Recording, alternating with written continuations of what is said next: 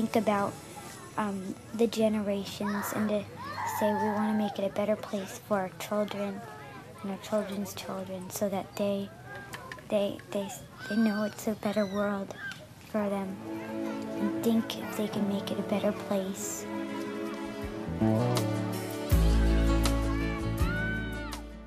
Olá, bem-vindos a mais um episódio do podcast Sonhar e Realizar está ao alcance de todos.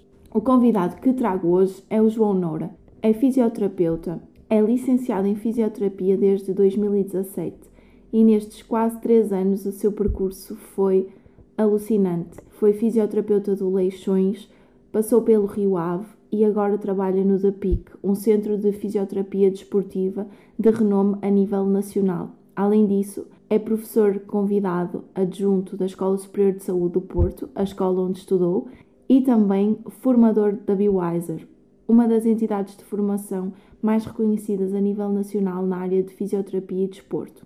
É também criador do blog Fisioterapia Desportiva com Evidência, onde partilha frequentemente revisões de artigos científicos, infográficos com informações atualizadas e úteis na área da fisioterapia. Por tudo isto e por num tão curto espaço de tempo já ter feito tanto, já ter vivido tanto e por ter-se dedicado tanto à sua área de atuação e começando já a ser considerado uma referência nesta área, é que a história do João pode inspirar-vos a lutarem pelos vossos objetivos e principalmente a trabalharem duro dia após dia para alcançarem aquilo que desejam.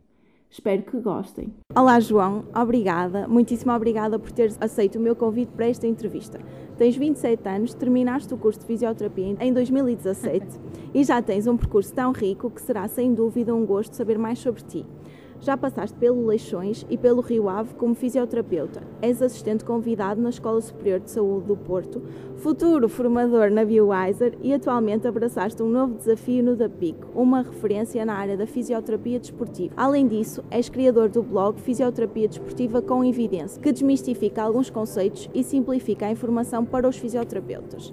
Então, conta-nos como surgiu a escolha por fisioterapia, o que te levou a escolher este curso. Olá, Susana. Obrigado pelo convite, antes de mais. Uh, já te tinha dito e volto a dizer que não acho que seja o meu percurso seja particularmente uh, encantador para estar aqui, mas agradeço imenso o convite. Bom, a fisioterapia surge uh, um bocadinho às três pancadas, não no sentido em que não era o que eu queria, porque era, mas eu, eu comecei por enverdar no ensino superior no curso de audiologia, porque na altura não tinha média para físio. Entretanto, fiz o primeiro ano em áudio encantado com o mundo académico disse ok, se calhar eu até estou bem aqui e o conteúdo programático parecia-me interessante, mais uma vez porque também porque em termos académicos é um bocadinho transversal a todos os primeiros anos, eu não sabia, mas estava relativamente interessado com as ciências básicas. Continuei, os meus pais fizeram alguma pressão para mudar de curso. Uh, inicialmente Uh, não, não fui muito receptivo, até porque lá está, estava muito interessado ou estava mais apanhado pelo academismo em concreto do que propriamente pelo curso. Mas na altura eles disseram para mudar, fizeram alguma pressão para eu meter os papéis para a mudança de curso interna e eu filo uh, um bocadinho. Eu, eu, eu, meti os papéis entre aspas. Uh, não, não, não fui propriamente muito célere nem muito completo naquilo que fiz. Portanto, não entrei na altura. Continuei para o segundo e para o terceiro ano da audiologia, onde deixei tudo feito, e quando terminei, eh, na altura estava no terceiro ano, terminei o terceiro ano com tudo feito, mas durante o terceiro ano estive exposto à educação clínica, a estágio. E ainda que eu adorasse estar no estágio, não me sentia propriamente um, feliz, entre aspas, a sair da cama. Ou seja, quando acordava, sentia-me sempre um bocadinho, um pouco receptivo a, a pensar, ok, eu depois lá estou bem, mas não me sinto motivado a sair da cama e a ir fazer isto. E é isto que eu quero para a minha vida durante todos os dias. Um, então, na altura, uh, optei por, ok, uh, vou mesmo tentar mudar para físio. Na altura, uh, inicialmente, mas pelo contingente de mudança de curso interna já não conseguia, teria de entrar no contingente normal, portanto teria mais dificuldade, porque também as unidades não são acreditáveis, são modelos de ensino diferente. Pronto, mas na altura, já praticamente em cima do começo do ano letivo, acabei por ter sorte, houve uma vaga e, uh, e tive sorte e acabei por, por entrar no curso de fisioterapia. Pronto, e depois, uh, o que eu costumo dizer é, antes de entrar no curso nunca me via no curso, quando me via no curso nunca me via a continuar nas unidades do curso, até porque enquanto estive em audiologia fui, sendo tempo, fui sempre tendo contacto com muita, muita malta amiga do curso de fisioterapia e, não, e sempre, tive, sempre tive dificuldade em pensar, será que eu vou mesmo estar ali? Pronto, mas foi-se foi -se proporcionando, entretanto terminei o curso, uma coisa que eu nunca me viria a fazer e entretanto agora estou-me a ver a trabalhar. E basicamente é isto. Para além do curso de fisioterapia, tens uma pós-graduação em fisioterapia desportiva, especialização em reabilitação. Quais são os teus critérios na escolha de um curso ou formação? Pronto, dentro da área da saúde, uh, acho que a validade científica é fundamental. Validade científica porque qualquer profissional de saúde tem que ter uma, uma abordagem que pressupõe a validade objetiva ou a, a melhor evidência disponível para a sua tomada de decisão. No geral, uh, em termos sociais, eu acho que uh, nota-se cada vez mais uma quase acefalia do, do, cidadão comum, a forma como somos muito permeáveis uh, a políticas demagogas e, e populistas. Isso causa-me alguma confusão. Acho que isso passa um bocadinho pela falta de pensamento crítico, da fa falta de capacidade de saber pensar, que é-nos dada pela filosofia e o domínio das ciências básicas. Portanto, tudo o que seja providenciar formas de saber pensar em vez de o que saber, parece-me excelentes formações e é algo pelo qual eu me pauto bastante. É adquirir muito, ao invés de adquirir uh, informação, adquirir formas de buscar conhecimento e de filtrar conhecimento. Uh, porque isso permite-nos ter uma visão diferente das coisas. Portanto, aquilo que eu diria é, é, é o velho ditado do é, dar a, ensinar a pescar em vez de dar o peixe. Eu acho que nos falta muito em termos uh, populacionais saber, saber pescar ou ser ensinados a pescar. Uh, portanto, e isto é feito através da ciência, porque é, é o método científico pressupõe uma, uma a forma, sabermos a forma certa de fazer perguntas e procurar as respostas. Ou seja, falta muita literacia científica. Mas, mas no fundo é isto, do ponto de vista de saúde, sem dúvida, formações validadas e do ponto de vista geral, formações que nos ajudem a pensar e a obter paradigmas diferentes para o mesmo tipo de informação. E agora, qual é que é a tua opinião sobre a autoaprendizagem, ou seja, procurar informação criteriosa e depois aplicá-la na prática clínica, neste caso? Sou todo a favor da autoaprendizagem. Aliás, é tudo que eu tenho vindo a fazer. Na, eu não te disse há bocadinho, mas uh, quer em, em audiologia nem, não se notava tanto, mas em fisioterapia em particular fui um aluno mediano, na melhor das hipóteses. Isso deve-se em parte, eh, precisamente àquilo que estávamos a falar há bocadinho, ainda agora, ao método de ensino, ainda que o método em fisioterapia fosse o método Problem-Based Learning, PBL, em que pressupõe os próprios estudantes buscarem as respostas, ainda assim não me parece que seja um PBL bem aplicado, ou seja, no fundo era quase um, tra um trabalho de exposição de informação e eu não me dou muito bem com isso. E é tal questão, eu prefiro ser uma pessoa crítica e que busca informação. Portanto, e é aí que entra a autoaprendizagem. Nós vamos falar a seguir do, do blog, penso eu, não é? O blog surge daí. Uh, portanto, eu, eu, a criação de um blog que pressupunha esta busca de conhecimento vem não suprir a necessidade de eu preciso de me mostrar perante os pares, mas vem suprir a necessidade de eu preciso de me autodisciplinar. Eu preciso de. Se eu não tiver metas uh, tangíveis para dizer que eu preciso de publicar, eu, eu, eu tenho que colocar coisas no site, eu tenho que colocar artigos no blog, tenho que colocar conteúdo uh, no papel, eu não queria sentir a necessidade de pesquisar, ou pelo menos conhecendo-me como conheço, provavelmente não ia fazê-lo com a frequência ou com a periodicidade que devia. Portanto, a, a autoaprendizagem é fundamental, para, para profissionais de saúde é ainda mais fundamental, porque precisamente pelo método científico e pela, pelos, pelas benesses que ele nos dá, estamos constantemente a atualizar conhecimento. Portanto, a, a, a pesquisa de forma autónoma por conteúdo e por, uh, pela melhor uh, informação disponível no momento é fundamental. E eu sou um claro, uh, sou um claro defensor de, desse método. E falando do teu blog, como é que consegues alimentá-lo com informação rigorosa e esquemas acessíveis e conciliar isso com ah, os teus restantes compromissos? É muito simpático ouvir, ouvir essa questão.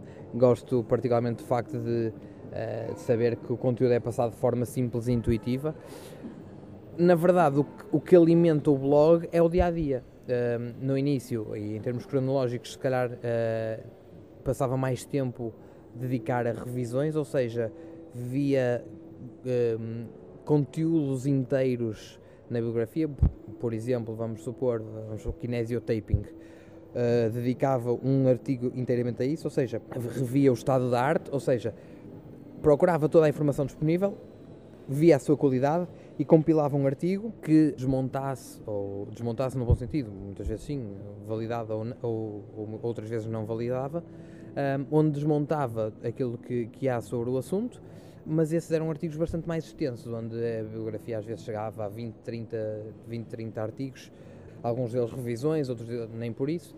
Ainda assim, hoje, se calhar por, otim, por ter otimizado o método, consigo produzir artigos mais curtos com a mesma quantidade de informação.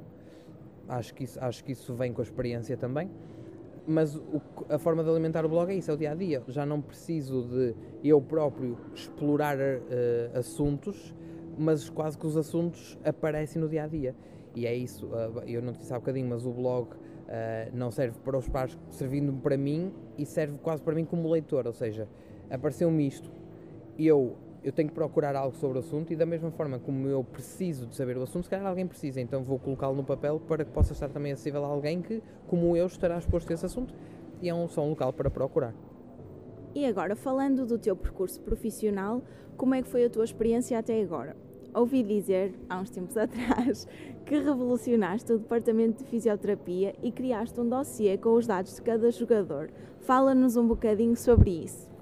Sim, eu, um, eu, eu, sou muito adepto de, hum, de fazermos pela vida e de colocarmos o locus interno e não locus externo. Gosto pouco de dizer, ah, eles não me dão condições, portanto não vou fazer. Prefiro dizer, eu vou fazer, ainda que eles não me deem condições, e depois estou em posição de exigir. Ou seja, eu quando comecei no Lessa, eu terminei lá a minha carreira de jogador. Um, na altura fui para o, para o Leixões enquanto fisioterapeuta e tive de abandonar o Lessa. Acabei por me despedir do Leixões por motivos extra profissionais do ponto de vista técnico, outros, outros motivos, um, e voltei para o Lessa. A questão é que quando voltei para o Lessa, um, e como era um clube que gostava, onde tinha algum investimento emocional feliz ou infelizmente, é verdade que não devemos deixar isso misturar-se com a parte profissional, mas uh, o que eu pensei foi, ok, isto é um local onde eu posso investir, onde eu era, eu era ao segundo ano de fisioterapeuta, era uh, chefe do departamento clínico. Isso dava-me alguma responsabilidade, é, é, claro que era uma responsabilidade boa. E achei que a forma como aquilo estava desenhado uh, não, era, não era ideal. Então o que eu fiz foi investir tempo primeiro numa fase inicial a, remover, a, limpar, a, pintar, a arrumar tudo o que era em departamento clínico, depois investir dinheiro na, na montagem, na, na, na, aquisição de material e na montagem e na arrumação desse próprio material, que servia como basicamente aquilo que eu fiz foi arrumar a casa, entre aspas, e literalmente, não é bem entre aspas, é literalmente arrumar a casa uh, e montar um ginásio para dar condições aos nossos atletas de e, e, até porque o Lessa tinha acabado de subir e eu, tinha, eu subi como jogador e estive lá como fisioterapeuta no primeiro ano na divisão a seguir, na divisão acima, porque sabia que o nível competitivo ia aumentar e precisávamos desse, desse step up que é, o, que é o, o a exposição a treino de ginásio, que é basicamente aquilo, uma das coisas que eu faço em termos profissionais.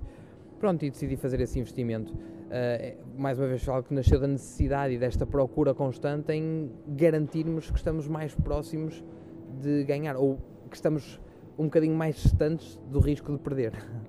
Já foste falando que passaste pelo Leça, pelo Leixões e também pelo Rio Ave. Como foram surgindo essas oportunidades e o que aprendeste neste percurso?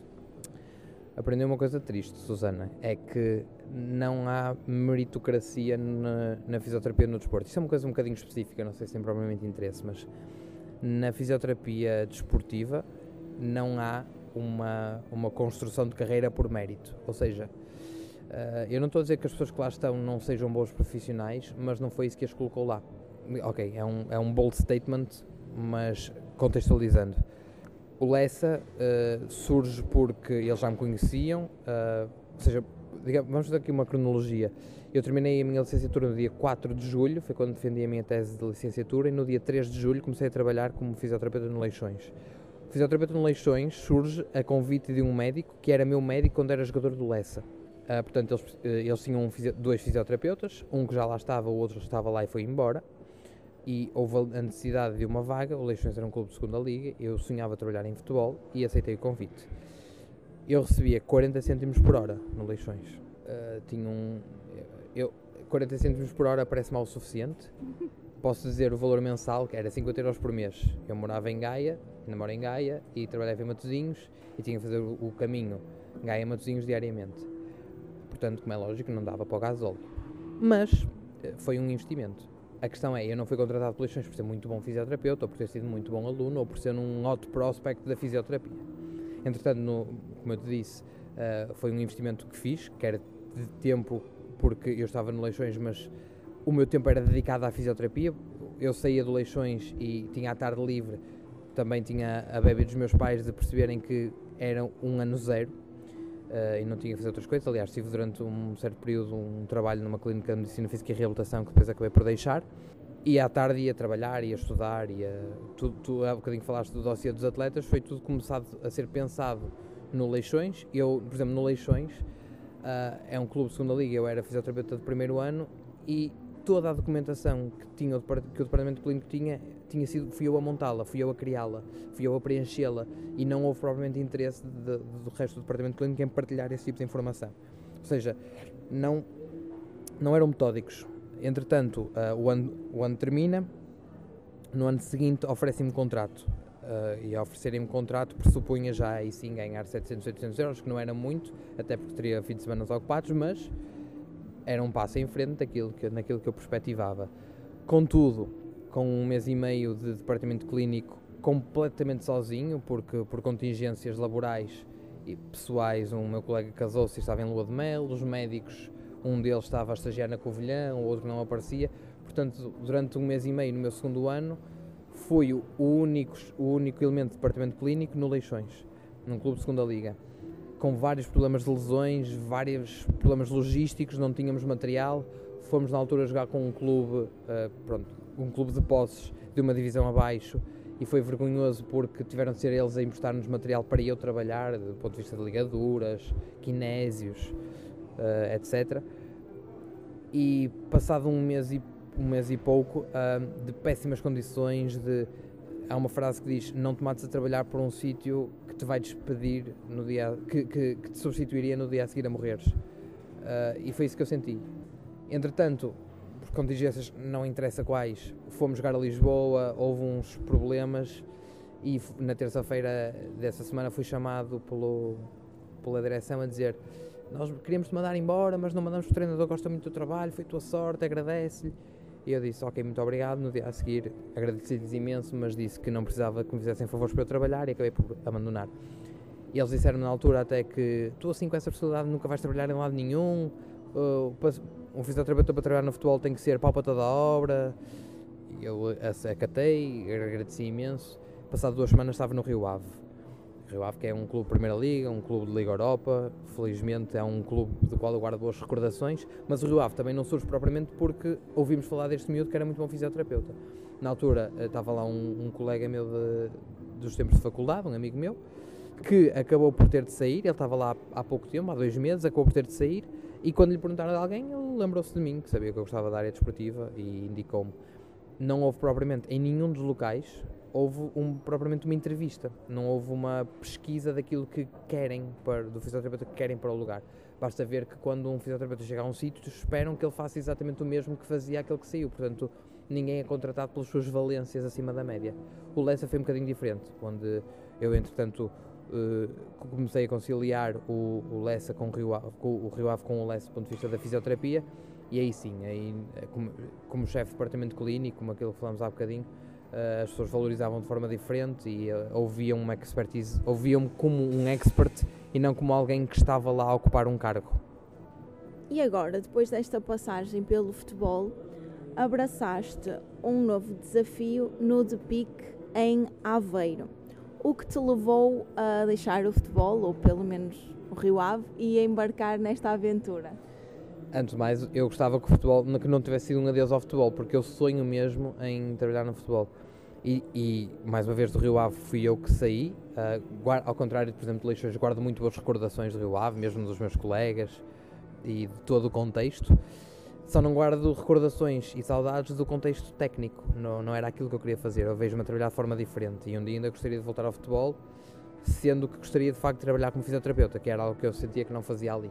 E o que me leva a sair do futebol para a PIC, para, neste caso para o CMM, para a Unidade de Fisioterapia Desportiva e Performance CMM PIC, é a perspectiva de fazer mais aquilo que gosto, independentemente do contexto ser outro.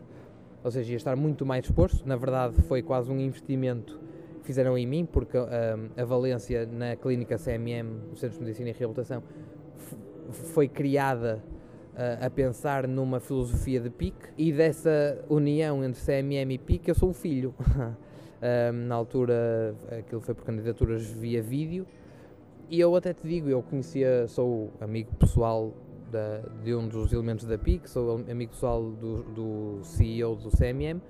Na altura, quando a PIC publicitou, eu enviei o vídeo mais com pá, olha, não sei o que é que isto é, mas eu vou mandar. Também na altura estava relativamente feliz no Rio Ave, entre aspas. Não sabia o que é que havia de ser na minha vida, não sabia, não era bem bem aquilo que eu queria, portanto estava relativamente receptivo a outras oportunidades.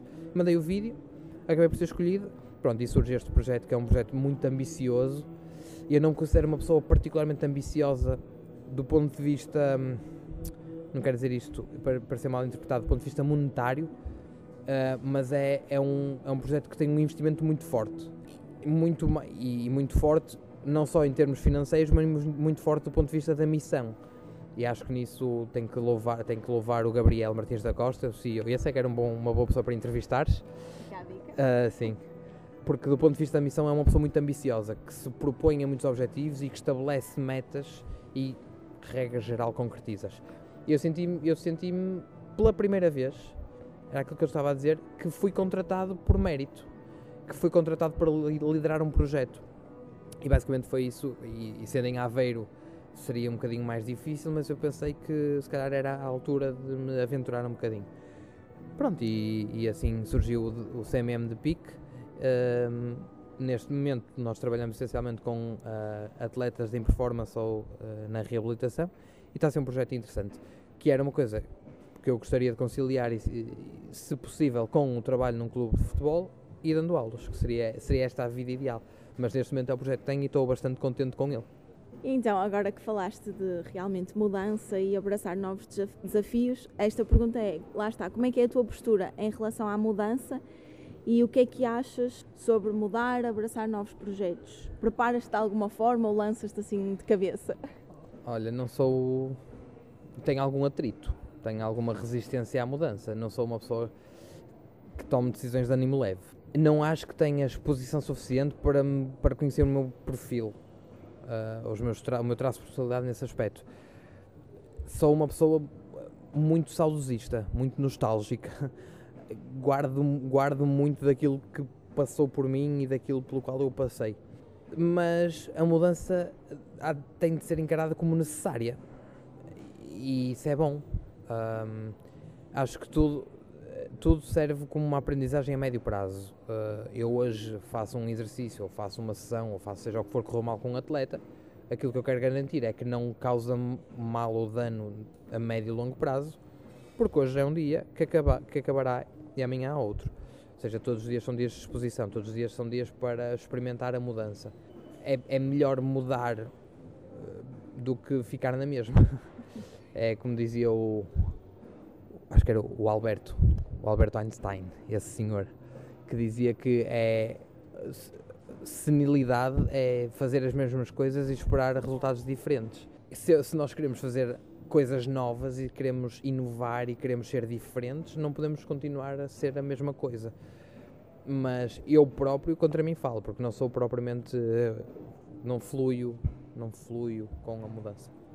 E agora, voltando a falar um bocadinho mais especificamente sobre ti, quais são os principais valores que regem a tua vida e o teu trabalho? Uf, isso é, como é que é? O que é que dizem os meus olhos essa pergunta? É a parte difícil. Uh, sim. Há uma frase que eu gosto muito do filme Braveheart, que é se não morreres por nada, se não viveres por nada, morrerias por nada. Ou seja, eu acho que antes dos valores profissionais são os valores pessoais. Reger-me por uma, uma ideia de uh, respeito pelo outro, uh, respeito pelas ideias, o que não quer dizer que se concorde necessariamente. Reger-me pela, pela questão ética, por cumprir requisitos deontológicos, por garantir que não estou a enganar ninguém. É, eu diria que é, o, que é o principal.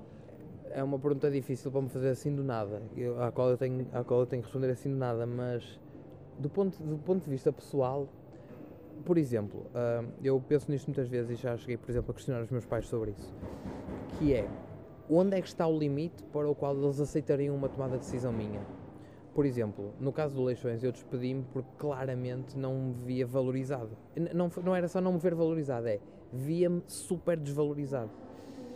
E eu, eu gosto de pensar assim: eu tomando esta atitude, a minha mãe teria orgulho de mim, e é isto aquilo que me faz tomar decisões. É claro que a quente é sempre mais difícil, mas tento sempre manter um bocadinho a, a cabeça fria e pensar: ok, a minha mãe educou-me para isto, é este tipo de decisão que ela queria que eu tomasse, o que é que faria o meu pai, o que é que faria a minha mãe? E é um bocadinho isto que me rege em termos de valores pessoais. Em termos de valores profissionais, é um, é um bocadinho transferível, não é? Mas, gar primeiro, garantir que não estou a enganar ninguém. Aliás, eu tenho. Recentemente fui a uma formação sobre marketing ou sobre venda, não sei se pode chamar assim, porque eu tenho dificuldade em lidar com dinheiro enquanto profissional de saúde. Eu, não, eu sinto que eu tenho de ajudar as pessoas, mas é uma crença errada minha de que eu posso ajudar as outras pessoas a receber dinheiro por isso, porque é o meu trabalho, que eu tive que estudar e investir nisso, investir tempo e investir dinheiro. Mas não é, não é fácil conciliar estes dois aspectos. Mas o, o, mínimo é garantir que não engano ninguém, garantir que sou claro e conciso nas minhas explicações e na, naquilo que providencia a pessoa, garantir, por exemplo, que asseguro à pessoa que vou fazer o melhor para ajudar e que a partir do momento em que eu não a puder ajudar, ela saberá disso se ela ainda assim acha que eu posso ajudar de outra forma, eu tentarei dar o passo extra. Mas, mas basicamente é isso, é tentar ser o mais, o mais ético possível, preservar os princípios de respeito pelo, pelo outro.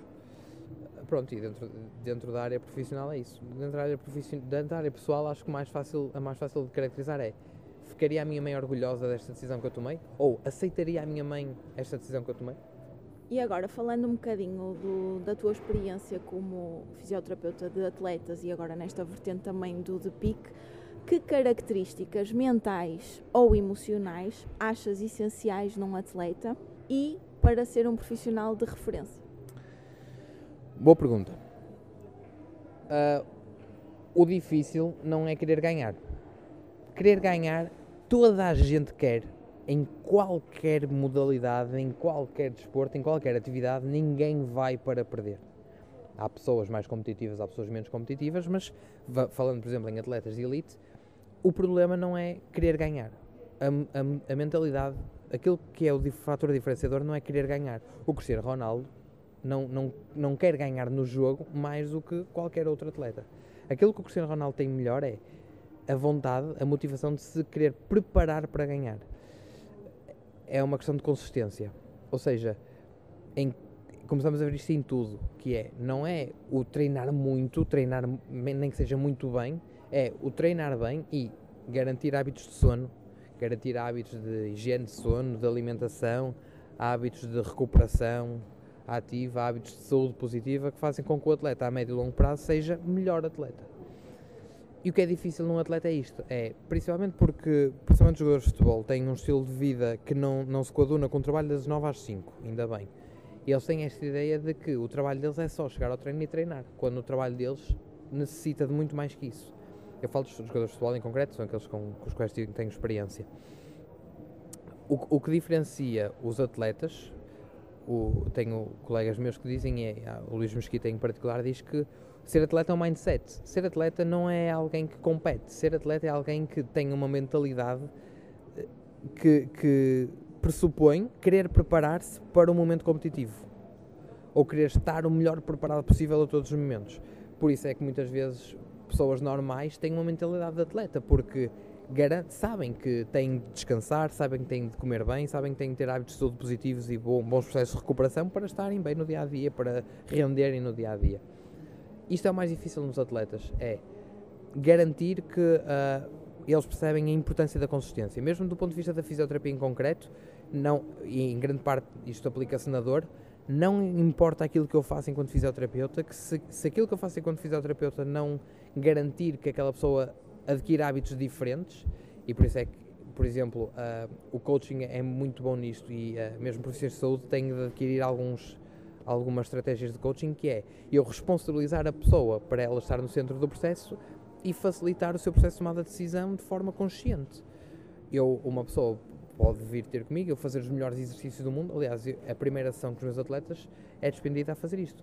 Ok, um atleta teve um uma lesão do ligamento cruzado anterior, que é uma lesão que demora 6 a 9 meses, e a primeira sessão sou eu a explicar, ou ambos a desconstruirmos que podes chegar aqui e ter o melhor fisioterapeuta do mundo, com os exercícios mais espetaculares do mundo, que se chegares a casa e não dormires, os exercícios que aqui estás a fazer não interessam, nem que chegues aqui cheio de vontade. Porque o que te vai, isto é uma maratona, não é um sprint, o que te vai garantir sucesso é consistência ao longo do processo. Vai haver dias piores, mas tens que garantir que te mantens motivado. E isto é muito difícil em atletas. Por exemplo, em atletas lesionados, uh, o Mesquita também tem uma frase que eu gosto, que é, não sei se é dele, mas ele cita várias vezes, que é a lesão é uma oportunidade para mudança. Se aquele atleta sabe que vai ter que parar nove meses, ok, então vamos aproveitar esses nove meses. Os nove meses vão ter que passar.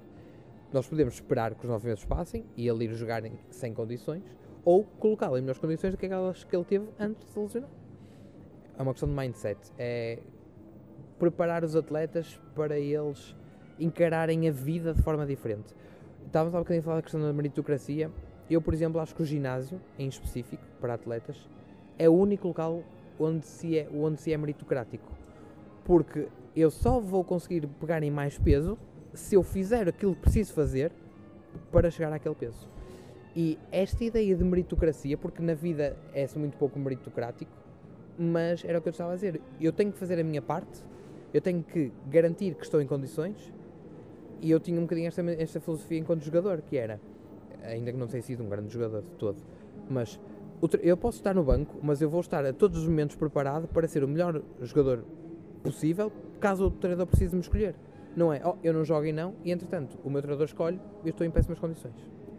E agora, falando de, da tua oportunidade como professor e formador, o que sentes com esta oportunidade e o que pretendes transmitir a quem, a quem te ouve? Eu adoro, eu ia dizer adoro ensinar, mas não é bem isto que eu, que eu adoro fazer. O que eu adoro fazer é, adoro fazer pensar. Adoro expor, um, não é bem expor à ignorância, porque, porque eu também a tenho. Aliás, porque eu gosto de estar exposto à ignorância, também gosto que as outras pessoas reflitam sobre a sua e sobre a nossa, no geral. Uh, eu leciono uh, ciências morfológicas, vulgo anatomia, e a anatomia é muitas vezes encarada como, pronto, a anatomia é isto e é assim e pronto. Eu, a minha, as minhas, eu, eu dou 4 a 5 aulas por módulo de anatomia e todas as aulas eu começo por fazer os, os, os, os, os alunos, estudantes, refletir um bocadinho naquilo que estão a fazer. Se calhar a anatomia não é o que é se calhar decorar matéria não é o resultado, se calhar perceber matéria é o resultado, se calhar perceber a forma como chegamos ao construto da matéria é o resultado. A, a, anatomia, como a fisiologia, como outras disciplinas das ciências básicas, não servem para nós decorarmos a informação, mais uma vez servem para nós desconstruirmos caso alguém nos diga alguma alguém nos diga alguma coisa, nós temos as bases para perceber se aquilo tem alguma plausibilidade ou não. Um, e o meu, o meu papel, eu vejo o meu papel enquanto professor uh, numa frase do Richard Feynman, que era um, um físico, uh, provavelmente o maior físico da, da história, pronto, tirando o, o, se calhar o, o Newton e o, e o, Einstein, mas provavelmente um dos, um dos maiores comunicadores de ciência. E ele diz que ele, a frase que, ele, que eu gosto particularmente dele é: ser professor não é ler PowerPoints ser, ser professor, dar aulas, é muito mais do que ser expositivo. Porque para ler um PowerPoint, eu não precisava de lá estar, os alunos são perfeitamente capazes de o ler. O meu papel enquanto alguém que, está, que, se pressupõe a, a, a, estar num processo de, de docência é ajudar os próprios estudantes a desbravar o seu caminho um caminho difícil, onde eles estão expostos a dúvidas. E, por exemplo, uma, eu, eu perco, mais uma vez, perco tempo na primeira aula a dizer assim: meus senhores, se esperam que eu esteja aqui e que saiba tudo, ou que sequer pareça que saiba tudo, estão completamente enganados. Vocês sabem coisas que eu não sei. Aquilo que eu estou aqui a fazer é. Uh, estou aqui como alguém que tem mais ferramentas, tem algum conhecimento a mais nesta área em concreto, que vos vou tentar ajudar a fazer a vocês próprios trilharem, trilharem o vosso caminho. E, e, em vez de criar aqui uma hierarquia ou, ou, uma organização vertical onde sou visto quase como inacessível, eu, eu prefiro, preferiria ser reconhecido pelos estudantes como alguém que de facto sabe e não é verdade só porque ele é o professor.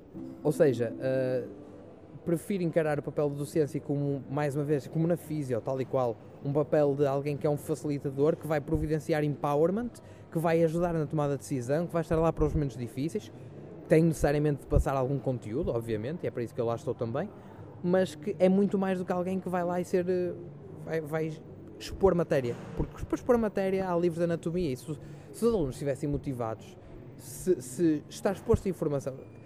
Está exposto a informação não muda o comportamento de ninguém. Eu dou sempre um exemplo nas minhas formações e sempre que falo com estudantes e mesmo às vezes com colegas, digo assim: se a informação chegasse, ninguém fumava, porque os maços de tabaco todos dizem que fumar mata. Eu não se uma, se uma pessoa chega e, tem, e é obesa e tem osteoartrose dos joelhos e eu sei que ela, muda, ela tem que mudar hábitos, tem que emagrecer para, para reduzir alguma, algumas das, de, alguma de, algum do impacto da, daquela condição, olha, uh, senhora não sei o quê, está aqui uma revisão sistemática, saiu anteontem, que diz que tem que emagrecer para, para melhorar a osteoartrose do joelho. A informação só por si não promove mudança de comportamento. Nos estudantes é igual. Eles estarem expostos a livros e artigos só por si não ajuda. É a forma como vamos desconstruir o, o, o conteúdo, o conhecimento e passá-lo de forma motivadora que é o, que é o, o grande alicerce da mudança de comportamento e da educação. E eu gosto disso, eu gosto do desafio. Agora estamos quase a terminar. Como te sentes com todas estas oportunidades que te têm surgido num espaço de tempo tão curto que têm surgido ou que tu procuraste? Uh, acreditas na sorte e achas que o trabalho duro compensa? Olha, hum, acredito que sou um uh, privilegiado, de certa forma. Gosto, gosto de olhar para. Eu tenho dois pais, ou seja, eu sou um rapaz de 27 anos, de raça caucasiana, pronto, ligeiramente moreno, mas de raça caucasiana, que nasceu numa família de digamos, classe média, com dois pais casados, uh, em alturas de forma relativamente transversal, com um ambiente familiar estável, uh, com pais preocupados que me proporcionaram exposição atividades extracurriculares, nunca tive de andar de autocarro, ou seja, eu sou aquilo que textbook privilegiado. Um, acho que isso conta até, até determinado ponto. Portanto, eu não diria que tive sorte, mas diria assim que comecei, comecei eu pode dizer-se que a, a, corrida para mim começa comigo um bocadinho mais à frente. Tenho de admitir isso. Não, também não acho que uh, em, em, ok, em pouco espaço de tempo uh, estive exposto a muitas coisas.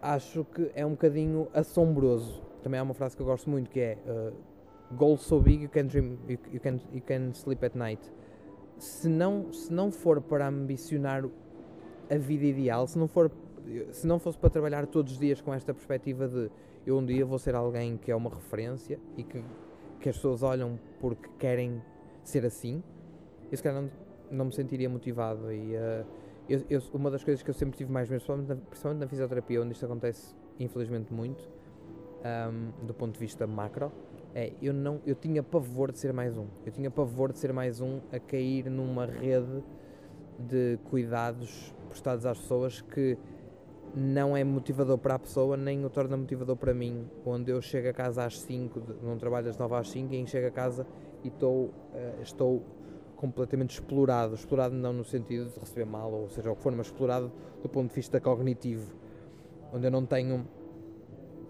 liberdade. Liberdade não, não é só escolher o horário, é também ter a, ter a possibilidade de fazer aquilo que quero quando quero, e mesmo assim manter o meu vínculo profissional. Um, ou seja, encurtando, sinto-me ligeiramente assustado, se calhar não me sinto tão assustado quanto gostaria. Aliás, já estive muito, muito assustado a, a, de tempos a tempos. Assustou-me muito quando fui convidado para lecionar, por exemplo, a, a Musculoesquelética 1, que é um, um, digamos, um módulo na Faculdade de Membro Superior. Fiquei extremamente assustado. Gostei da forma como, por exemplo, como na altura o meu, o meu antigo professor e agora colega desconstruiu isto foi uh, João, estás interessado em lecionar isto? Professor, mas repare que eu não estou muito não é, inferior ainda era a minha e ele disse, oh João, não perguntei nada disso, eu perguntei se estás interessado isto também é um desafio e é uma frase que eu gosto que é ok, aparece um desafio, diz que sim e depois logo se vê como é lógico eu caí, eu caí no erro, por exemplo, de aceitar coisas a mais e ter sentir-me completamente esgotado. E isto fez com que, das várias hipóteses, uma, ou eu não sequer, nem sequer conseguia fazer as coisas, ou conseguia fazer as coisas, mas não conseguia fazê-las com, com a qualidade que queria, ou conseguia fazer as coisas com a qualidade que queria, mas a que custo de saúde é que, isto é que isso iria acontecer.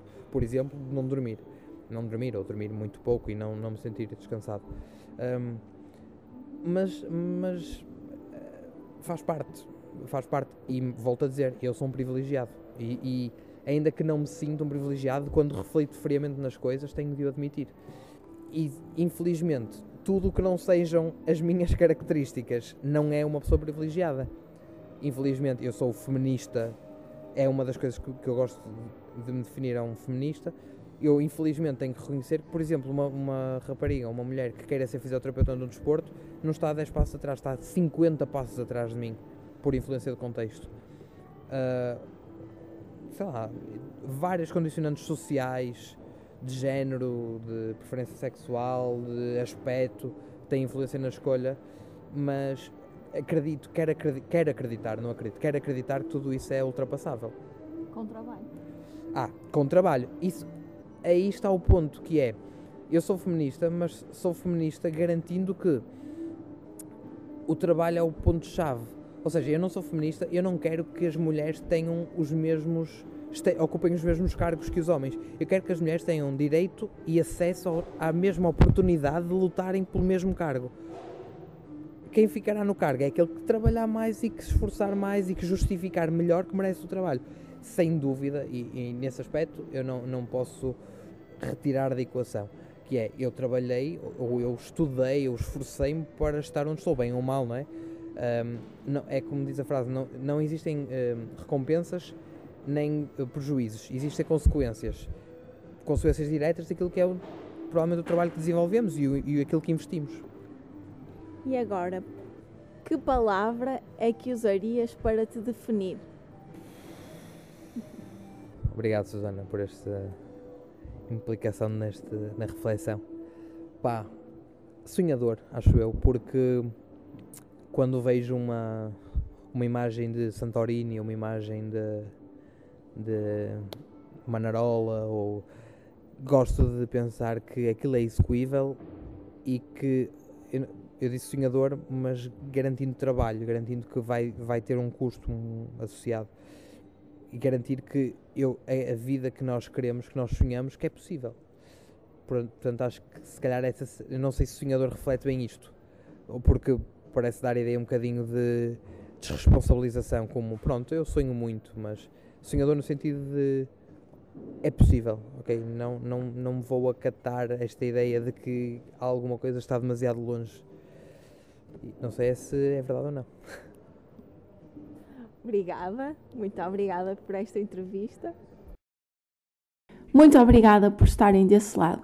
Espero que este episódio tenha servido para aprender alguma coisa ou para vos inspirar de alguma forma.